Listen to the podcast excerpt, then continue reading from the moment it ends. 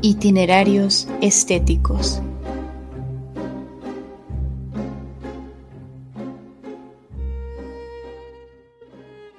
Itinerarios Estéticos es un podcast creado a manera de bitácora sonora en donde se revelan preguntas, discusiones, contrariedades, críticas, reflexiones y testimonios variados de las múltiples formas en las que los seres humanos nos interpretamos y representamos.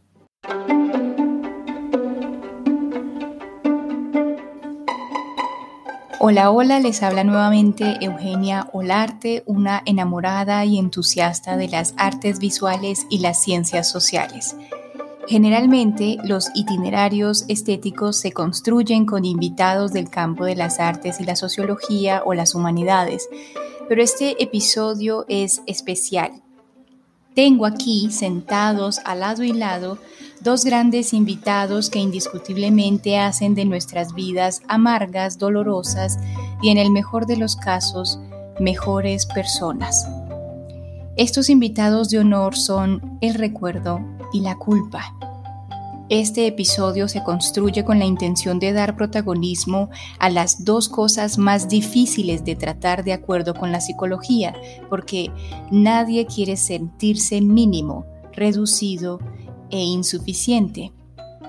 El itinerario que van a escuchar puede ser entendido como una purga, una catarsis, un deseo de sanar, no solo mío, sino de todos aquellos que creyendo haber sacado la cabeza, vuelven de repente a sentirse víctimas de la mar de culpas y agobiantes tristezas nacientes del dolor provocado a los otros.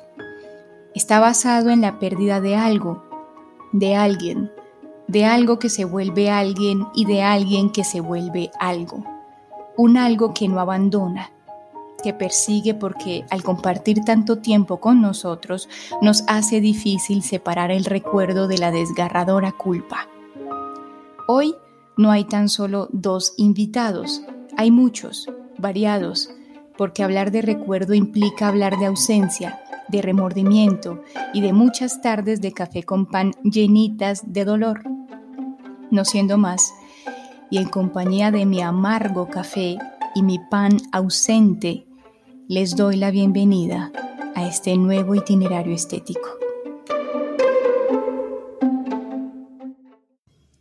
Eran las cuatro de la mañana cuando se levantó y con sus pies desnudos sintió un charco en su habitación.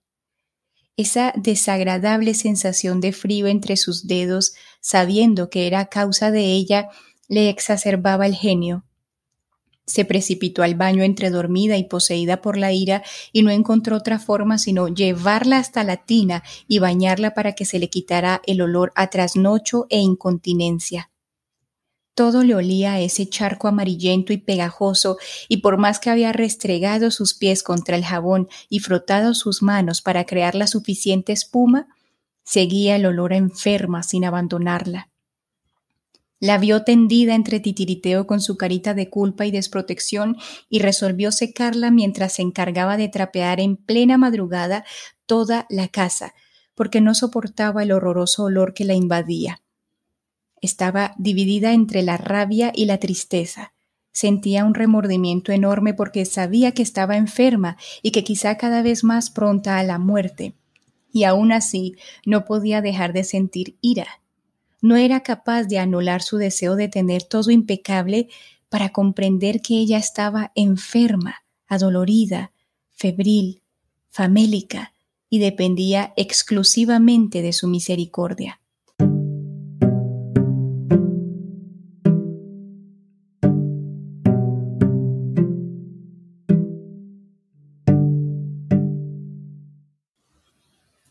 Primer momento que la vio, supo que se llevarían muy bien. Recuerda que tenía una mandíbula muy graciosa que no le permitía guardar los dientes inferiores y unos ojotes gigantes que daban la sensación de estar siempre llorosos y mendigantes. Sus colores le generaban fascinación. No entendía cómo un ser con todas las características de la fealdad pudiera ser tan tierna, tan despistada, tan chiquitita, y con ínfulas de amenazante. Todas las veces que él preparaba crispetas, le cocinaba un platico especial para ella. Sabía que le encantaban y compartían tardes de lluvia, noches extensas y madrugadas de series policíacas y películas de terror sin ella tener la más mínima idea de qué se trataba. Comía lo que quería porque lo tenía a sus pies. Bastaba solamente con que ella le mirara con sus ojos enormes y sus dientecitos torcidos para que él le cantara, pero fea, fea, fea, pero fea y con ganas no hay ninguna mujer fea por mi madre de mi alma. Enamorado estaba de su fealdad, de su efervescente mal humor y de su olor que no era el mejor, pero aprendió a amarla, a preguntar por ella cuando no la veía, la humanizó al punto de convertirla en diosa. No permitía nada con ella, y ella lo sabía.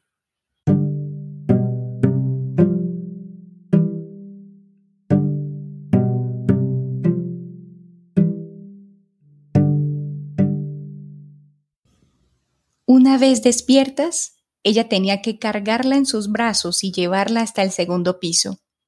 No podía subir y bajar las escaleras, por lo que esta tarea de llamar, cargar y bajar era una actividad rutinaria, pero a veces lo olvidaba. Cuando ya estaba abajo organizando las camas, sonaba un estruendo contra el suelo que le recordaba lo estúpida que había sido al olvidarla. La veía retorcerse del dolor y rápido la alzaba entre sus brazos para calmar los espasmos. Era fuerte, era testaruda, terca. No soportaba como su abuela el estar sola. Por eso era capaz de lanzarse desde los dieciséis escalones hasta abajo con tal de estar acompañada. No dormía sola, era incapaz de estar sola encerrada en cualquier habitación y prefería mil veces dormir en la cama de su madre antes que permanecer sola en su camita. Era más bien nerviosa, le temía de manera compulsiva a los truenos, esto la hacía temblar involuntariamente y jadear como loca, era una anciana en el cuerpo de una pequeña mota de pelos. No soportaba a los niños, odiaba las caricias prolongadas y detestaba a sus congéneres. Tenía una suerte de agorafobia. Cuando su madre se separaba de ella para que recibiera el sol, ella no sabía qué hacer. Simplemente se quedaba quieta y aparecían los temblores. Era un ser con muchos problemas, quizá los mismos de su madre, su abuela, su padre putativo y todos aquellos que la conocieron. Problemas que solo con la cercanía, eran posibles de ver.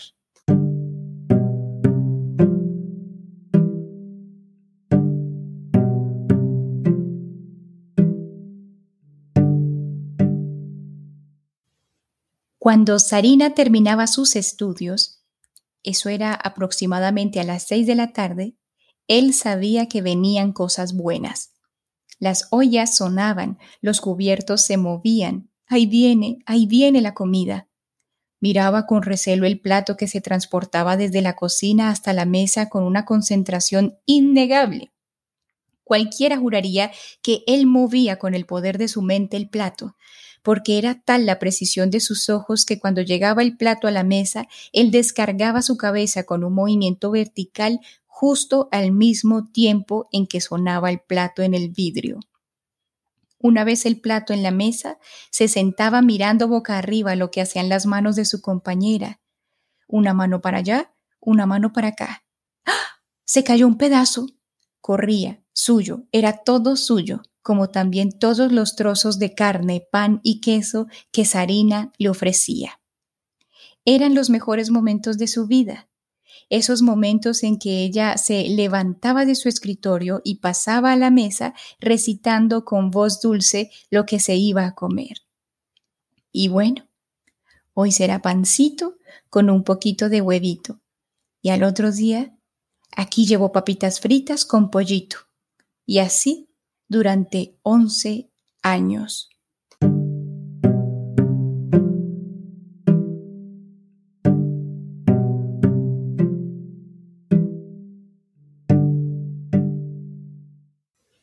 Lo que más le tortura es saber que el último día de su vida ella pudo haber sido más cariñosa. Esa mañana, como todas, le ofreció comida y le ayudó a caminar, pero sin prestarle mayor atención. La noche anterior le obligó a caminar por el parque para que cogiera fuerza, sin saber que eso la estaba debilitando. De todas formas, ella le seguía de aquí a allá como si no le sucediera nada, le perseguía hasta el baño como si todo estuviera bien. A la mañana siguiente algo no encajaba. Ella caminaba cada vez menos y le miraba como si tuviera un dolor intenso. Sin saber qué hacer y rayando en la desesperación, llamó al especialista y éste le dijo que su salud estaba deteriorada, que venía así hace un buen tiempo y que consideraba lo mejor para ella el poder descansar sin dolor. A partir de ese momento empezó a sentirse tonta, ignorante, cruel.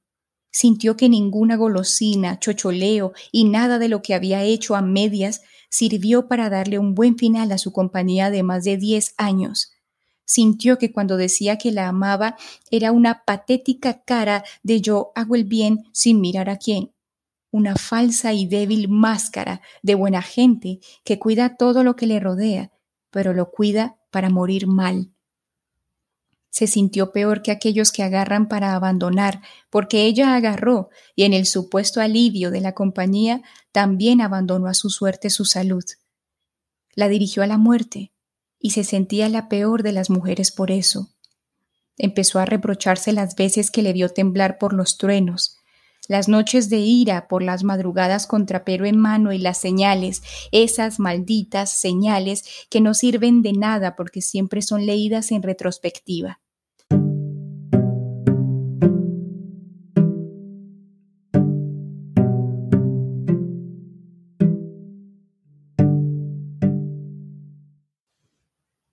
Ahora se levanta y pone los pies lento en el suelo, esperando un charco amarillo pegajoso.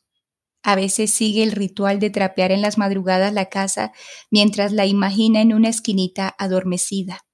Ahora se levanta de su silla de trabajo con sumo cuidado para no enrollar las ruedas de su silla con los pelos de su cola. ¿Para qué? Estos eran rituales que hacía por años, pero ya no está. O bueno, aparece en el ritual que espera nunca se borre de su mente. Es un acto que le recuerda lo serviles que pueden llegar a ser los seres vivos. Le recuerda en cada paso que da lo poco que ofreció, por lo tanto que ahora la extraña.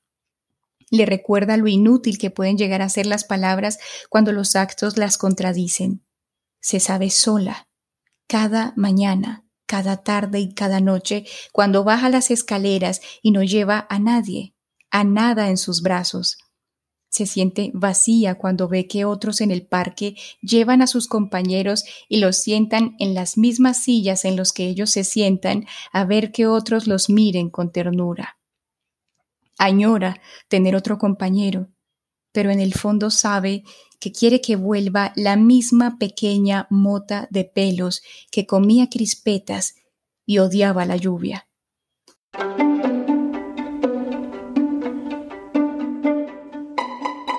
Estimadas y estimados oyentes, eso es todo por ahora. Les recuerdo que pueden ingresar a la página de Google Site, cuyo nombre es el mismo de este podcast, y revisar este y otros episodios con sus correspondientes testimonios según sea el caso. Me despido no sin antes agradecer la sintonía que contra todo pronóstico y lenta producción de episodios sigue creciendo y me sigue sorprendiendo. También quiero compartirles una hermosísima frase de Arthur Schopenhauer que dice así, la conmiseración con los animales está íntimamente unida con la bondad de carácter, de tal manera que se puede afirmar de seguro que quien es cruel con los animales no puede ser buena persona. Espero entonces que hayan disfrutado este episodio y los invito a compartir con sus mascotas, ahora que pueden, la mejor de las experiencias. Saberse único para un ser y ser único sin que quizá ese ser lo sepa. Nos encontraremos entonces en un próximo itinerario estético. Muchas gracias.